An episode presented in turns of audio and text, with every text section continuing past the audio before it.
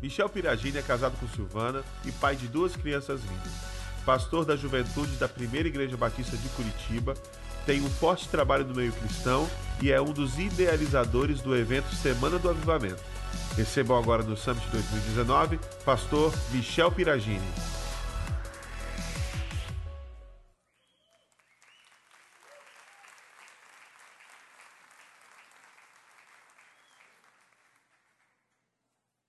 Vamos ficar de pé, irmãos, vamos agradecer ao Senhor por esse momento.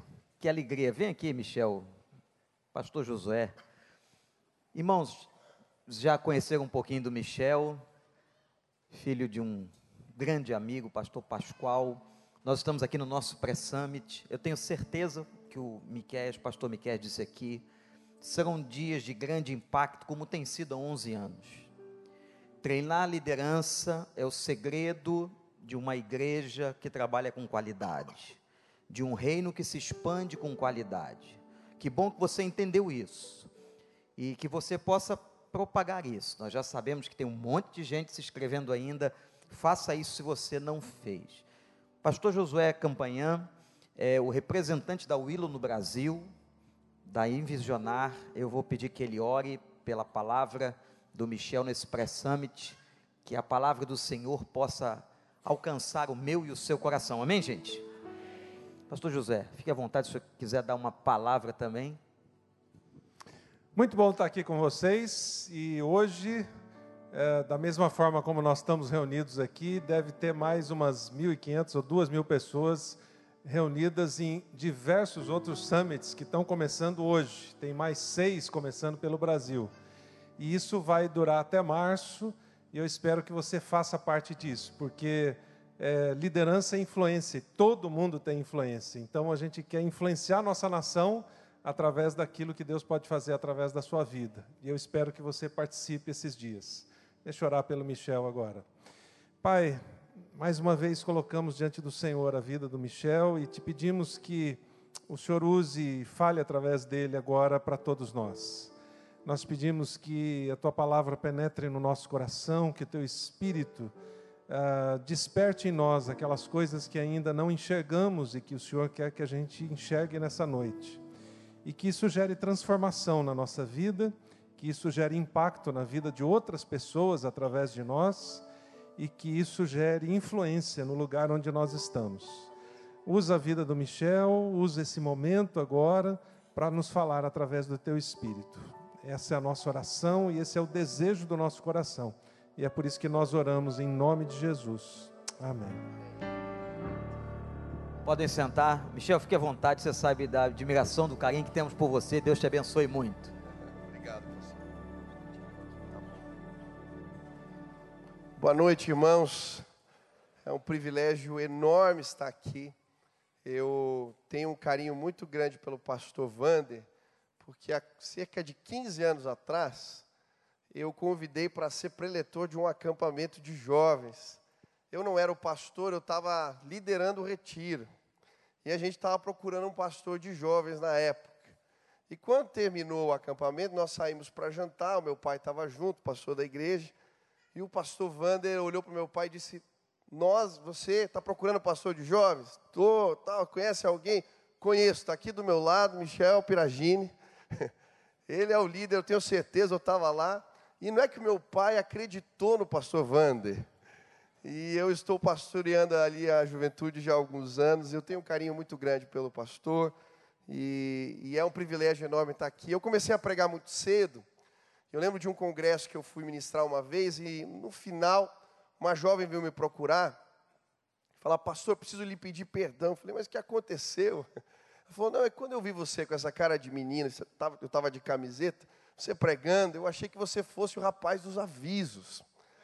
Mas aí você começou a falar demais, eu dei um cutucão no meu namorado e disse, e olá, o rapaz dos avisos resolveu pregar. E de fato hoje eu quero ser apenas o rapaz dos avisos, mas que traz um recado de Deus para o teu coração. Amém? Eu costumo começar os cultos lá na juventude com uma declaração de fé. Queria te convidar a estender suas duas mãos para o céu em sinal de rendição total a Jesus Cristo. Repita assim comigo: Senhor Jesus, eu marquei um encontro contigo esta noite. Senhor Jesus, eu abro meu coração para receber tudo aquilo que o Senhor tem para a minha vida. Eu te dou liberdade para falar comigo agora, em nome de Jesus. Amém. Amém? Diga para a pessoa que está do seu lado aí: você é lindo, você é linda, você é uma bênção. Deus vai falar contigo hoje. Eu creio sim. Nós vamos estudar um texto em 2 Reis, capítulo 4, versículo 1 em diante.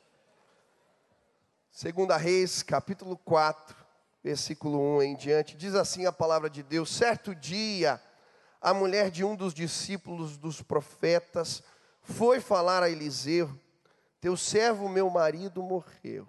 E tu sabes que ele temia o Senhor, mas agora veio um credor que está querendo levar meus dois filhos como escravos. Eliseu perguntou-lhe: Como posso ajudá-lo? Diga-me o que você tem em casa. E ela respondeu: Tua serva não tem nada além de uma vasilha de azeite. Hoje eu queria olhar para um líder, Eliseu, e a liderança de Eliseu foi marcada por evidências do poder de Deus. Ele, sem dúvida, foi um vaso usado para fins especiais. E eu creio que Deus quer levantar líderes aqui no nosso meio, sim, cujas marcas do poder de Deus os seguem. Quantos desejam isso aqui? Amém? Eu gosto de imaginar essa história sendo contada na perspectiva desta mulher.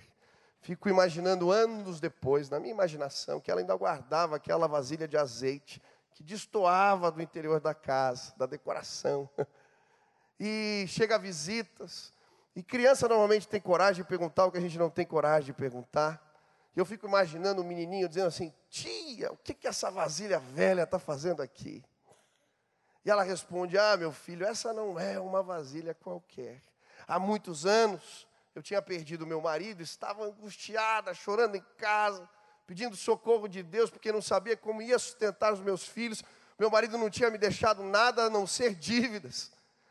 Batem na porta, eram credores, e eles vêm dizer: Olha, se eu não pagasse as dívidas, eles levariam os meus filhos embora como escravos. Eu fiquei desesperado.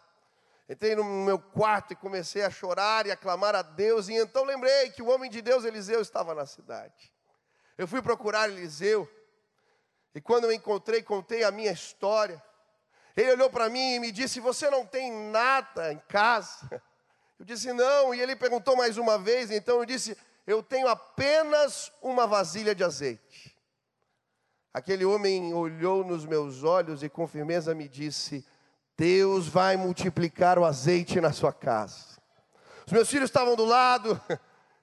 E ele então disse: Olha, vocês vão bater na porta dos vizinhos, pegar vasilhas vazias e Deus vai fazer um milagre na casa de vocês. Nós escutamos a palavra do homem de Deus, fizemos como ele mandou, e Deus fez um milagre. O azeite multiplicou na minha casa.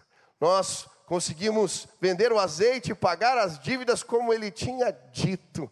Ah, essa não é uma vasilha qualquer. Sabe, eu creio que quando nós caminhamos com Deus, o Senhor deixa marcas na nossa vida lugares, pessoas, coisas se transformam em memoriais de fé para nós. Quem tem memórias de fé aqui? Tem uma Bíblia velha lá em casa que ela é uma espécie de memorial para mim. Eu, eu quando estava ia pedir a minha namorada em casamento, eu fui pedir a bênção do meu pai.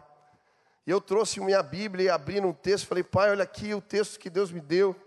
Queria que você visse, me abençoasse. E ele falou, filho, espera um pouco. Vai lá no escritório.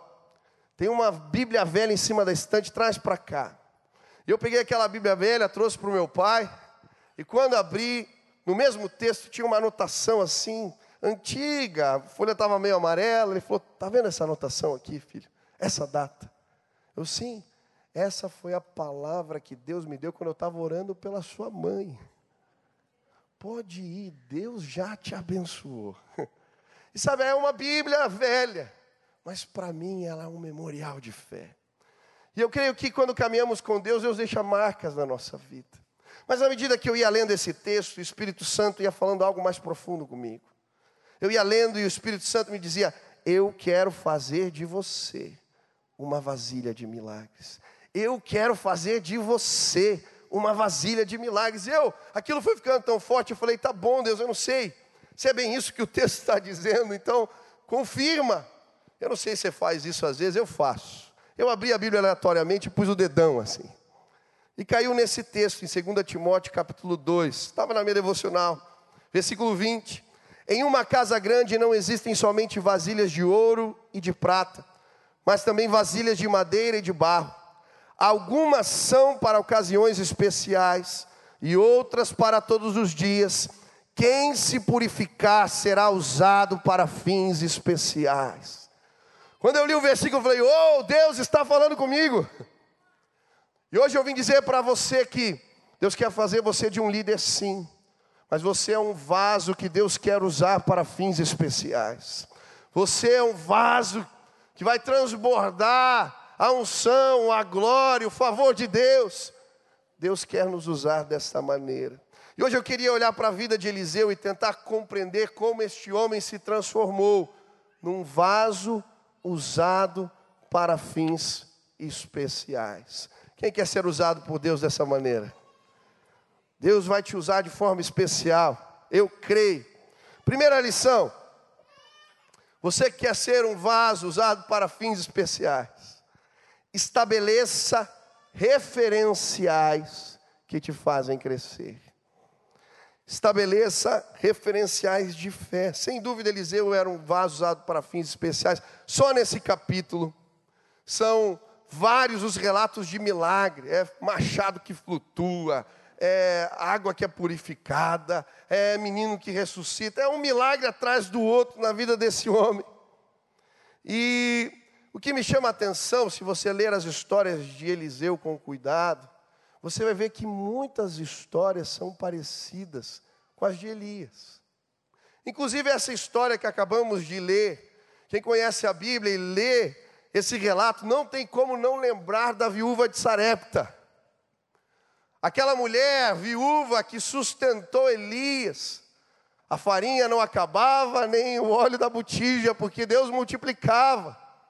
E eu creio que quando aquela mulher chega para Eliseu, ele lhe pergunta: O que você tem em casa? E ela diz: Apenas uma vasilha de azeite. Ele lembra do milagre, das histórias de Elias. Ele disse: Deus fazia isso no mistério de Elias. Ele pode fazer de novo. Ele olha para aquela mulher e diz: Deus vai multiplicar azeite na sua casa. Nós precisamos de referenciais que nos fazem crescer. É interessante a caminhada de Elias e Eliseu. Ele aprendia nas escolas de profetas, ele ouvia os testemunhos, as histórias e tudo isso o fazia crescer na intimidade com o Senhor. Eu dou graças a Deus porque quando eu me converti, eu não apenas conheci Jesus, mas o Senhor colocou referenciais na minha vida. Eu estava saindo de um, da igreja um dia e um amigo falou: Olha, tinha 15 anos, ia na igreja, sabia as músicas, mas não tinha uma experiência com Jesus. E um amigo falou: Vai ter uma vigília na minha casa, eu queria que você fosse lá. E aí falei, olha, tá bom, eu nunca tinha participado de vigília assim. Como é que funciona esse negócio? Falou, não, a noite inteira em oração. Eu falei, tá bom, vamos lá. E aí cheguei na casa daquele meu amigo, era um apartamento, sétimo andar, num bairro nobre de Curitiba, no Batel. Era onze e meia da noite.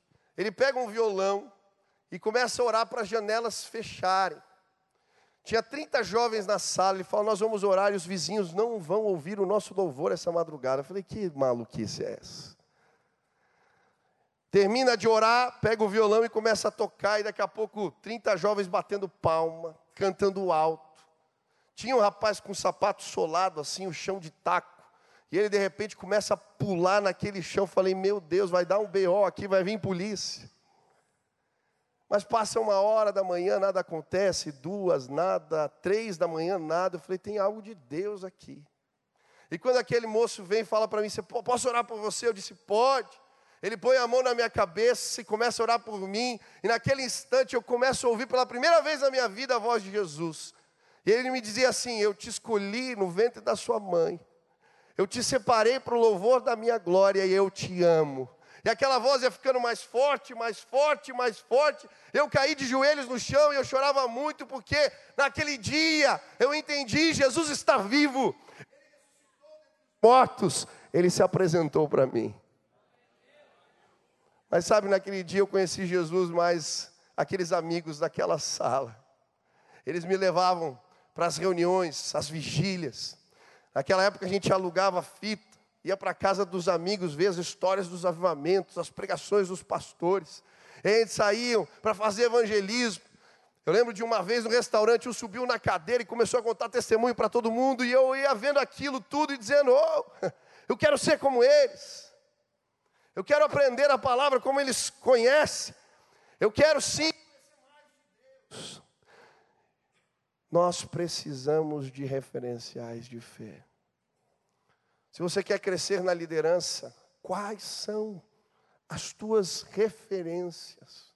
Nós escolhemos intencionalmente com quem andamos, sim. Você escolheu no seu ciclo de relacionamento pessoas que, quando você anda com elas, você é provocado a orar mais, a ler mais a palavra. Você escolheu referências em áreas diferentes da sua vida. Eu tenho referenciais até hoje, na área financeira, na área de liderança, na área de ministério pastoral. Gente, pessoas diferentes que de tempos em tempos eu procuro, porque elas me fazem crescer.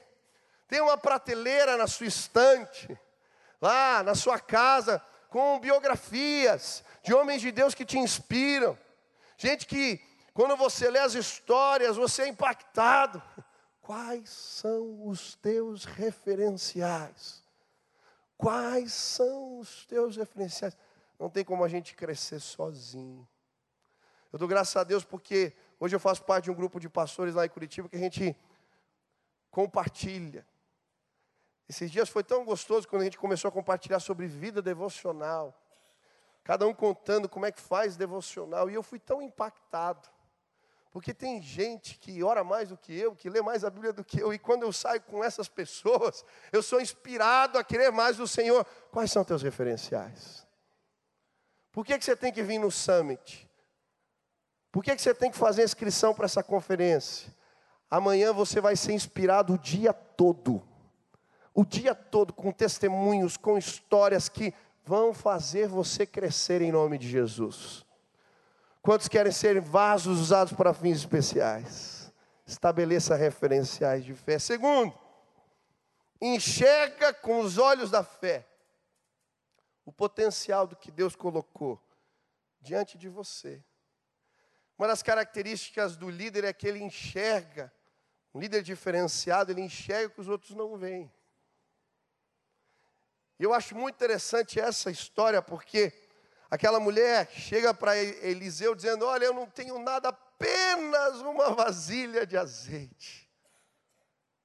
Mas Eliseu era capaz de ver na mão daquela mulher a matéria-prima do milagre. Deixa eu te dizer uma coisa, olha para as suas mãos aí. Deus já colocou a matéria-prima do milagre nas tuas mãos. O milagre começa com aquilo que Deus já te deu. São tantas as histórias na Bíblia. Eu gosto do Davi quando vai enfrentar o gigante Golias, um grande desafio. Coloca uma armadura pesada nele, tentando o equipar. Ele mal consegue andar, mas quando ele olha nas suas mãos, ele encontra as armas de menino, afunda as armas de um pastor de ovelha, as pedrinhas, e o Senhor fala com ele: Ei, é assim. Quando ele tira a armadura pesada e usa as armas do menino, o milagre de Deus acontece, não precisa nem de cinco pedrinhas, é na primeira que o gigante cai.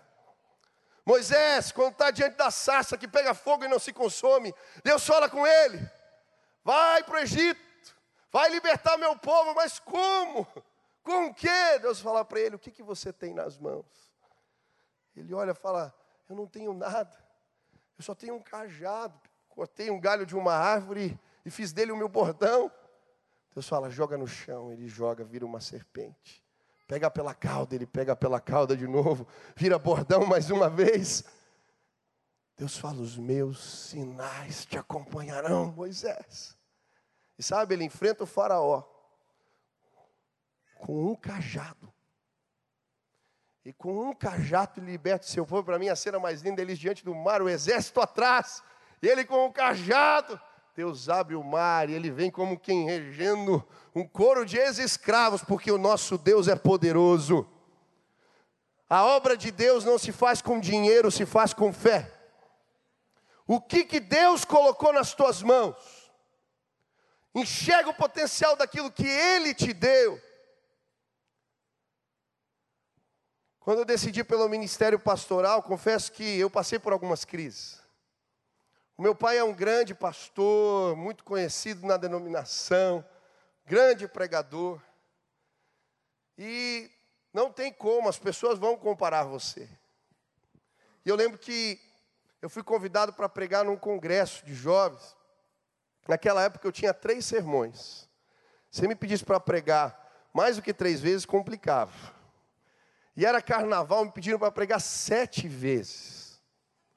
E eu lembro quando terminou a terceira mensagem, eu entrei em crise. Falei, e agora? O que, que eu vou pregar?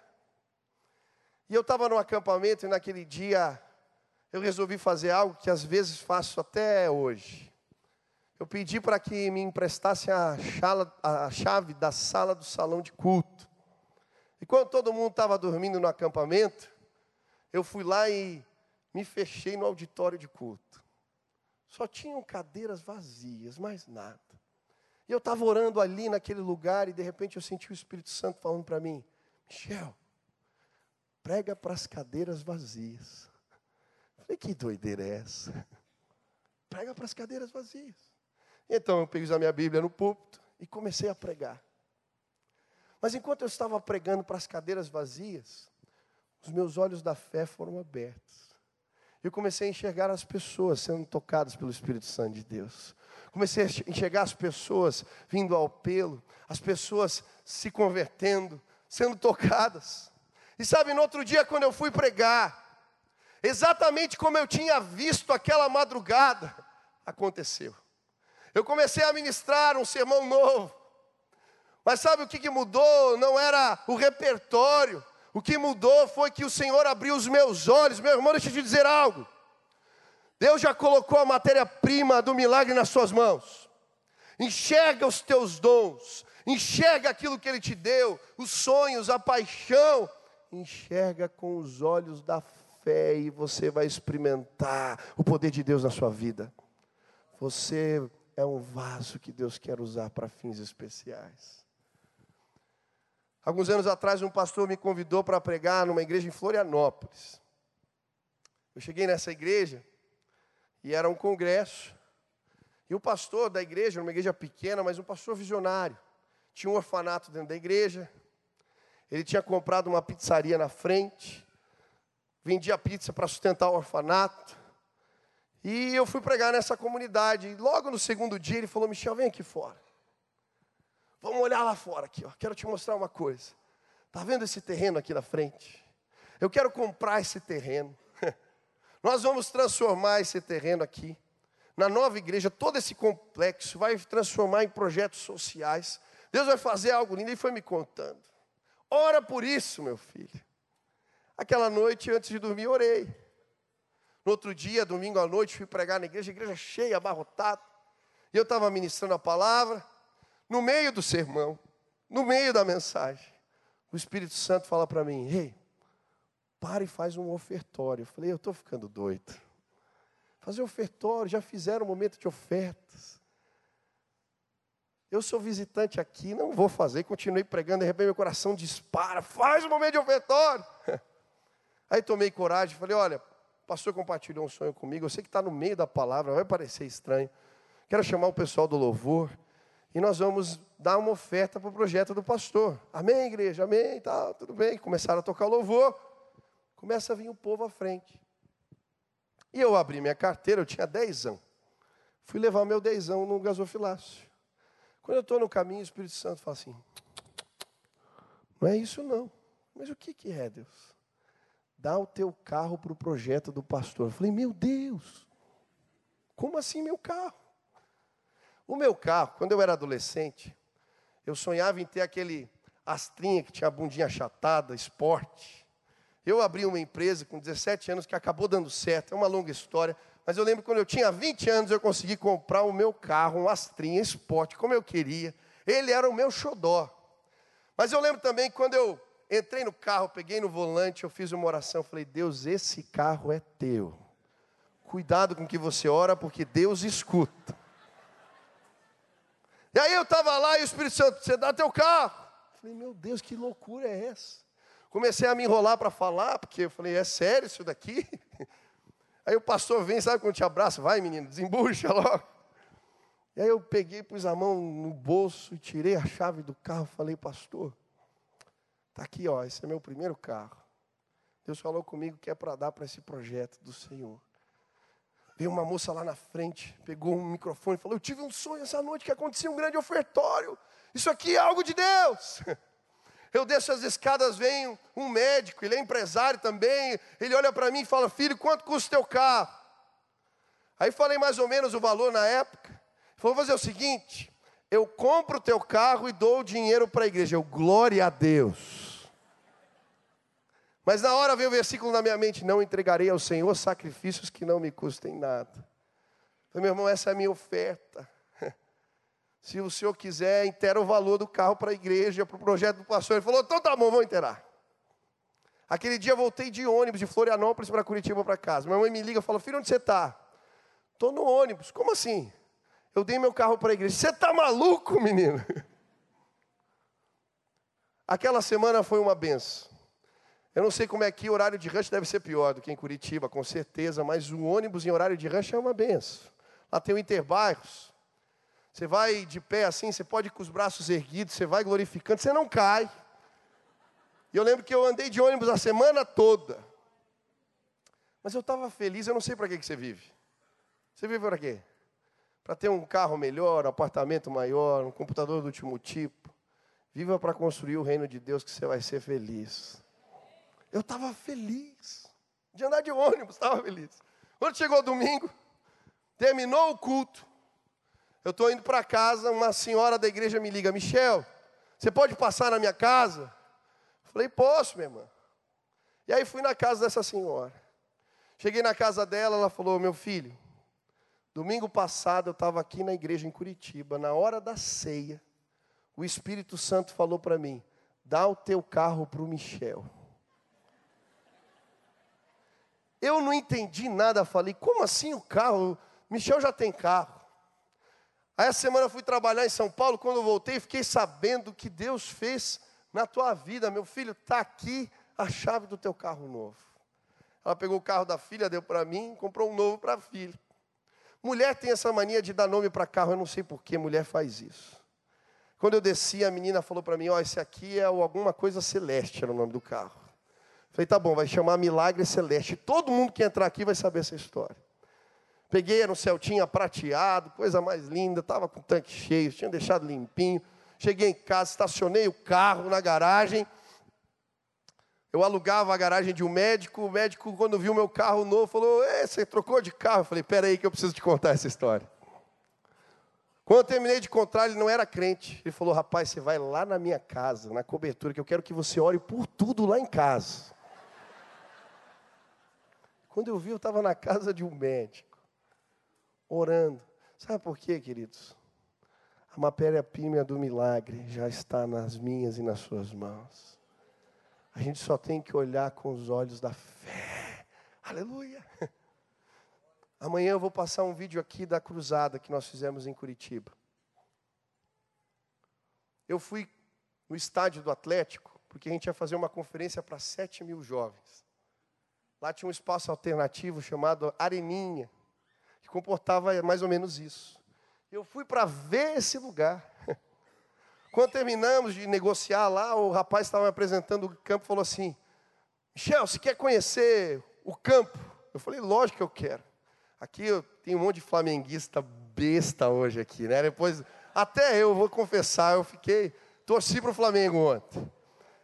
A gente é rubro-negro lá também, Atlético, então é, E aí ele, ele falou, vamos lá. Eu falei, claro, quero conhecer meu time, vamos embora.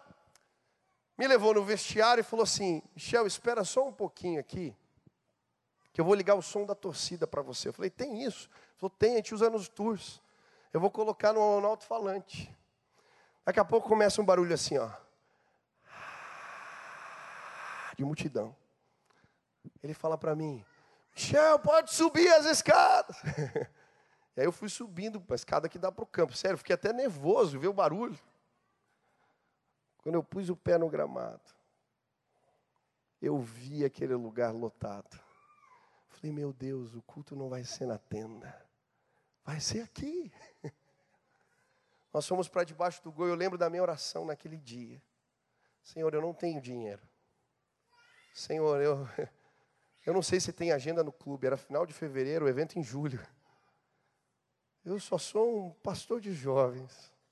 Mas se isso está na tua agenda, faz acontecer. Em julho de 2017, tinham 43 mil pessoas no estádio do Atlético, louvando o nome de Jesus. Esse ano, 2019, fizemos de novo. 46 mil pessoas. Batemos o recorde de público do estádio. E sabe o que é mais impressionante? Nós não divulgamos nome de artistas, de pregadores, de ninguém, apenas o nome de Jesus. As pessoas foram lá porque era um culto. E sabe o que me agrada? Não foi o Messi que encheu o estádio, não foi. Não foi um atleta famoso, um time importante, não. Jesus, ele foi colocado no mais alto lugar.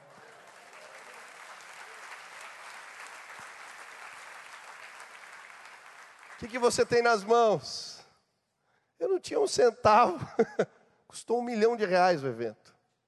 Te cobrou 10 reais, 400 mil, o resto a gente teve que levantar. Mas a obra de Deus a gente não faz com dinheiro, a gente faz com fé. O que, que Deus colocou nas tuas mãos? Ele vai abrir teus olhos. O que, que Deus tem para essa igreja? Ele vai abrir os olhos de vocês. Creiam. A obra de Deus a gente faz com fé. Terceira, lição. Quantos querem ser usados para fins especiais aqui? Presta atenção numa coisa. Você não ouviu nada que eu falei, presta atenção agora. Sem o óleo da unção, somos apenas vasilhas vazias. Sem o óleo da unção, somos apenas vasilhas vazias. O que me chama a atenção na vida de Eliseu, na liderança, desse homem é que ele sabia que sem Deus ele nada podia fazer. É interessante o processo de sucessão. Elias está indo embora, e eles sabiam que o Senhor iria tomar para si. E ele então começa a ir nas escolas de profetas se despedir. A primeira escola que ele vai é para Gilgal. E depois de se despedir ali, ele se despede também de Eliseu. Mas Eliseu diz assim para ele: Tão certo como vive o Senhor e eu vivo, não te deixarei. Ele vai para outra escola, Betel, se despede ali. E mais uma vez se despede de Eliseu e ele diz de novo: Tão certo como vive o Senhor e eu vivo, não te deixarei. E ele vai para Jericó e acontece o mesmo, e agora eles chegam no Jordão. Elias pega a sua capa, bate no rio, o rio se abre, e os dois passam a pé enxuto, e aí eles têm uma conversa. Elias fala para ele: Ei menino, por que, que você não sai da barra da minha saia? Por que, que você está aqui? O que, que você quer? Me diz logo. Aí Eliseu diz para ele: Ah, não tem como continuar teu ministério sem a porção do Espírito que foi derramado sobre a sua vida. Eu quero isso. Unção. Elias fala para ele: Ah, meu filho, não tem como eu te dar isso. Isso a gente conquista. Se você enxergar as carruagens de fogo, esse é o sinal. Naquele momento, vem um redemoinho, e Elias é tomado pelo Senhor. Mas Eliseu vê as carruagens. Ele não tem dúvida, ele pega a capa e o que, que ele faz? Bate no rio.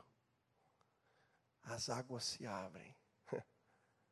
E quando ele passa para o outro lado, os profetas que estavam ali aguardando, todos sabiam.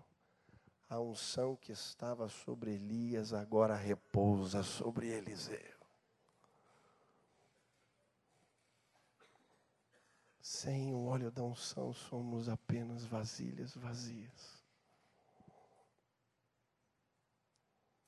O que eu vim dizer para você é: persegue a unção do Espírito. Persegue. Persegue essa unção. E é isso que vai transformar a tua vida.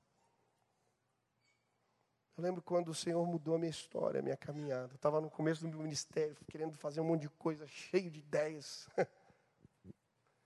é interessante porque às vezes a gente fica copiando a visão que Deus deu para os outros. Porque a gente não tem intimidade com o Senhor para entender o que Deus tem para nós.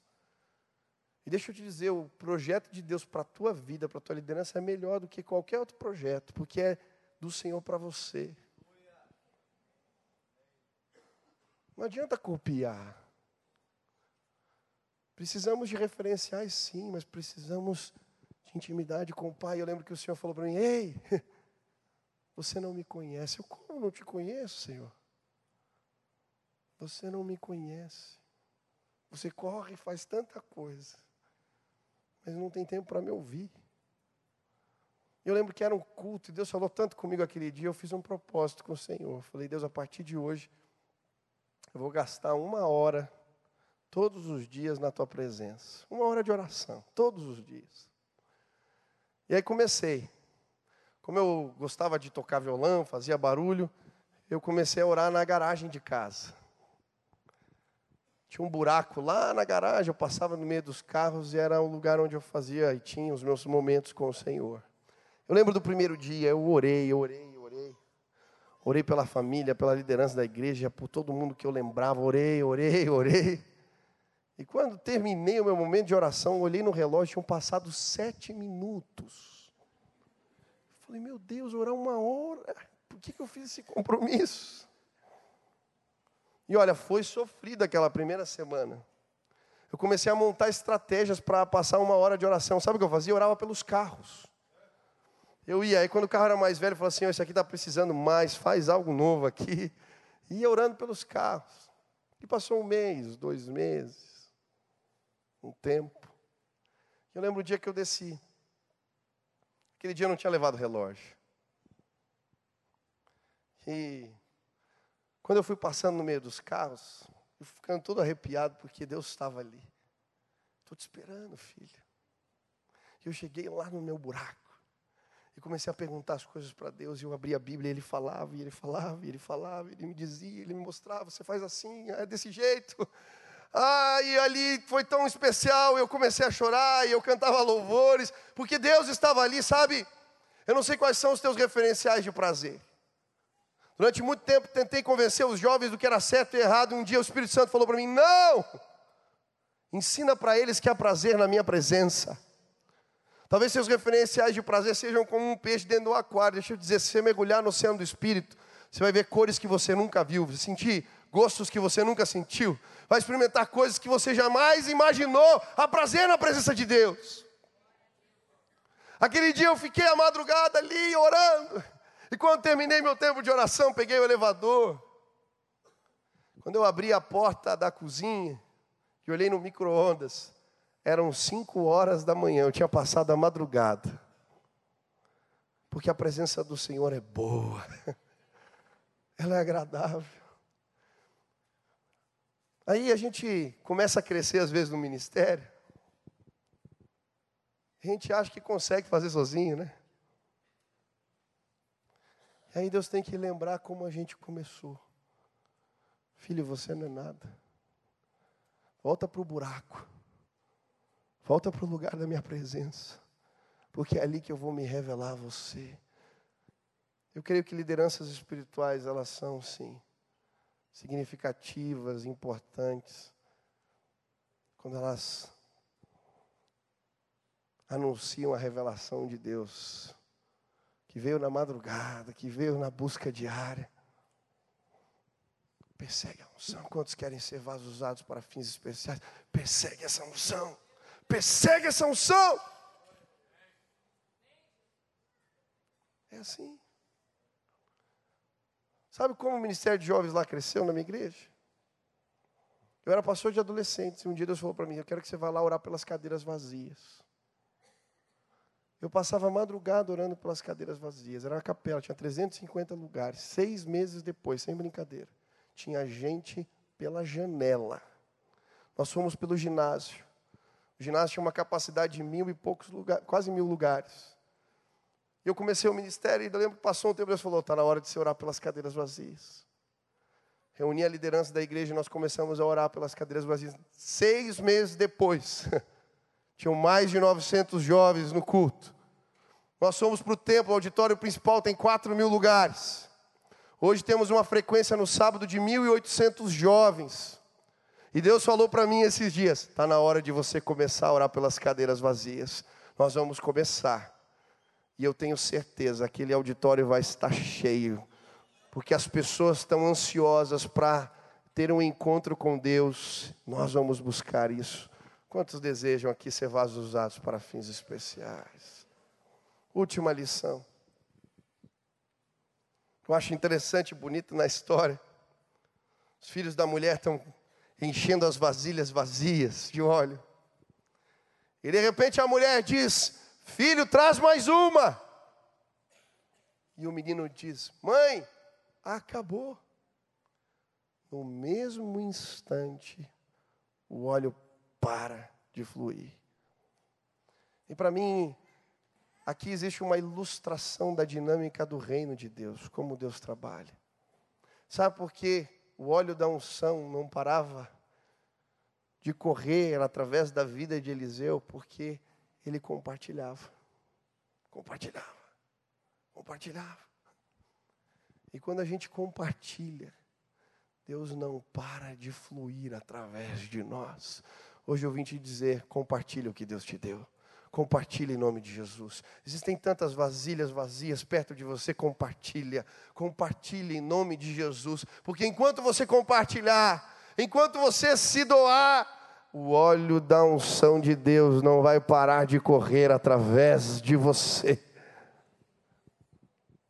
Tem alguns, empresários lá que são donos de restaurante lá na igreja. Eles entenderam que tinham que compartilhar. Reuniram todos os funcionários, 60. Deram uma Bíblia para cada um.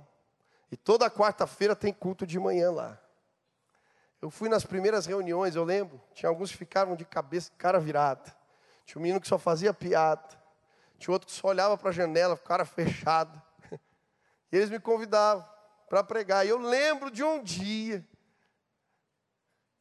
quando eu estava ministrando, o rapaz que fazia piada, de repente ele começou a olhar para mim. O outro que só olhava para a janela de cara fechada também, com os olhos cheios de lágrimas. Tinha uma moça que nunca dava atenção para a palavra. Naquele dia, algo aconteceu ali. E eu lembro quando eu fiz o apelo aquele dia. Aquele rapaz que sempre tinha, fazia graça, ele veio me abraçar. O outro, quando eu disse quem quer aceitar Jesus, que eu olhava para a janela, ele levantava as mãos e fazia assim: Eu aqui.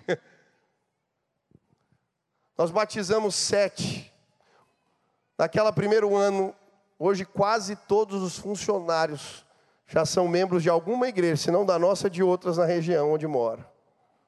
Sabe por quê? Alguém resolveu compartilhar. Hoje eu vim dizer para você, em nome de Jesus, você quer ser um vaso usado para fins especiais. Compartilha, compartilha, compartilha. A gente tem experiência com Deus quando a gente serve. Quando a gente vai atrás. É assim que Deus age. Mas sabe, as medidas do Senhor são diferentes das nossas. Elas são recalcadas, sacudidas e abundantes. Meu pai fala que tinha um pipoqueiro que vendia pipoca na frente da escola dele. Ele enchia o saquinho de pipoca e depois vinha com aquele copo de aço, assim, dava aquela. Né? Ele colocava o chorinho que transbordava. Ele sempre fala: essas são as medidas do Senhor, recalcadas, sacudidas e abundantes. Hoje eu vim dizer para você: Deus te chamou para ser um vaso usado para fins especiais.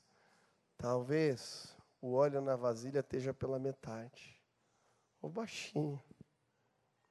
Mas hoje o Espírito Santo quer fazer você transbordar em nome de Jesus. E pessoas serão impactadas, essa terra vai ser impactada. Aonde você passar, o amor de Deus vai ser derramado. Falam tanto do Brasil, esse país não tem jeito. Eu vejo tantos jovens indo embora do país. Por onde eu tenho pregado, onde eu tenho dito, fica. Esse país tem jeito sim. Fica comigo, vamos construir uma nova história em nome de Jesus. Jesus, ele restaura a cana quebrada e reacende o pavio que fumega. Ele vai restaurar o Brasil, eu creio sim. O que ele precisa são só de pessoas que digam: Deus, eu quero ser o receptáculo do teu óleo, da tua unção, da tua graça. Eu não sei o que Deus falou contigo hoje. Eu só sou um jovem pastor, contando as minhas histórias. Mas sabe, eu creio que mais do que qualquer técnica de liderança ou princípio, se você decidir ser um vaso usado para fins especiais e buscar a unção de Deus na tua vida, quem pode parar? O povo de Deus, quem pode parar? Pessoas que enxergam com os olhos da fé, quem pode parar? Deus vai usar você. Se o Espírito Santo falou contigo hoje, você está dizendo, Senhor, eu quero ser um vaso usado para fins especiais. Eu quero, Deus. Eu quero. Deus falou contigo hoje, fica de pé no teu lugar agora, em nome de Jesus. Eu quero orar por você. Fica de pé, se apresenta, Senhor, sou eu. Senhor, sou eu.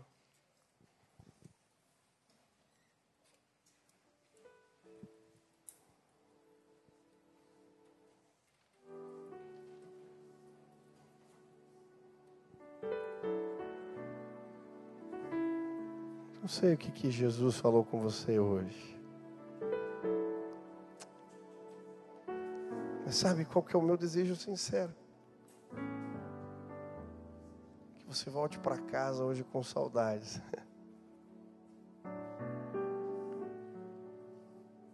Que você volte para a presença santa. Que você o procure.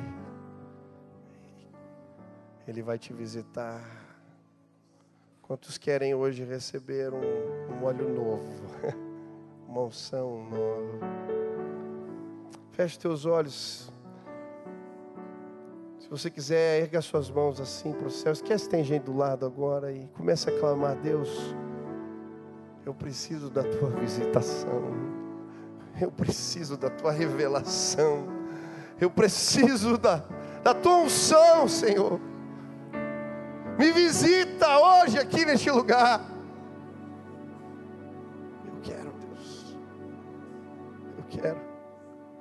Quero ser um vaso usado para fins especiais. Ah, Deus vem. Pai querido, agora na autoridade do nome de Jesus, eu venho clamar que o teu Espírito nos visite nesse lugar. Queremos nos preparar, Deus. Viemos para um treinamento de liderança. Eu quero pedir, Deus, nos leva à fonte primeira. Não nos deixe esquecer quem tu és. Meus irmãos estão com as mãos erguidas, muitos aqui. Eu quero pedir, Deus os faz enxergar com os olhos da fé a matéria-prima do milagre, que o Senhor colocou nas suas mãos. Que eles creiam no sonho que Deus já entregou, nos dons que Deus já deu, que eles creiam. Ah, parece apenas uma vasilha de azeite, mas nas tuas mãos, ah, Deus, é um som que não acaba mais. Eu quero pedir, vem agora, renova os teus filhos, renova o teu povo, os leva para perto de ti, os leva para este lugar o lugar da revelação do Senhor. Nos faça parar tempo, acordar mais cedo, dormir mais tarde, mas que não possamos cochilar, Deus, sem ouvir o teu querer, a tua vontade, o teu direcionamento. Levanta líderes, Pai, líderes que apontam o caminho, que dizem: Eu já subi a montanha, eu vi a glória do Senhor, o caminho é por ali. o futuro melhor que procuramos, a fotografia do futuro que queremos. Não tem a ver com desejos humanos, mas com uma revelação do alto. Nos mostra a terra prometida, nos mostra o lugar da tua vontade. Quero orar pelo nosso país. Eu creio que esta é a terra que mana leite e mel. Esta é a terra da promessa. Este é o lugar do avivamento. Que possamos falar bem do nosso país, que possamos declarar bênção e favor, que possamos crer que algo novo vai acontecer nos nossos dias. Num tempo de desesperanças, levanta um povo cheio de esperança, gente que subiu a montanha e viu a glória de Deus. Nos faz hoje, Pai, resplandecer a tua glória. Nos faz hoje crer além. Eu quero declarar pela fé, eu creio, Deus. Vai haver um avivamento, um despertamento no Brasil como nunca antes. De norte a sul, leste a oeste, as igrejas se unindo, povo de Deus dando as mãos, igrejas diferentes. Um movimento de unidade que vai chacoalhar essa terra. Nós vamos encher estádios, sim, não só em Curitiba, muitos estádios porque o nosso Deus é grande, e o Brasil vai saber sim nos nossos dias, que algo novo vai acontecer.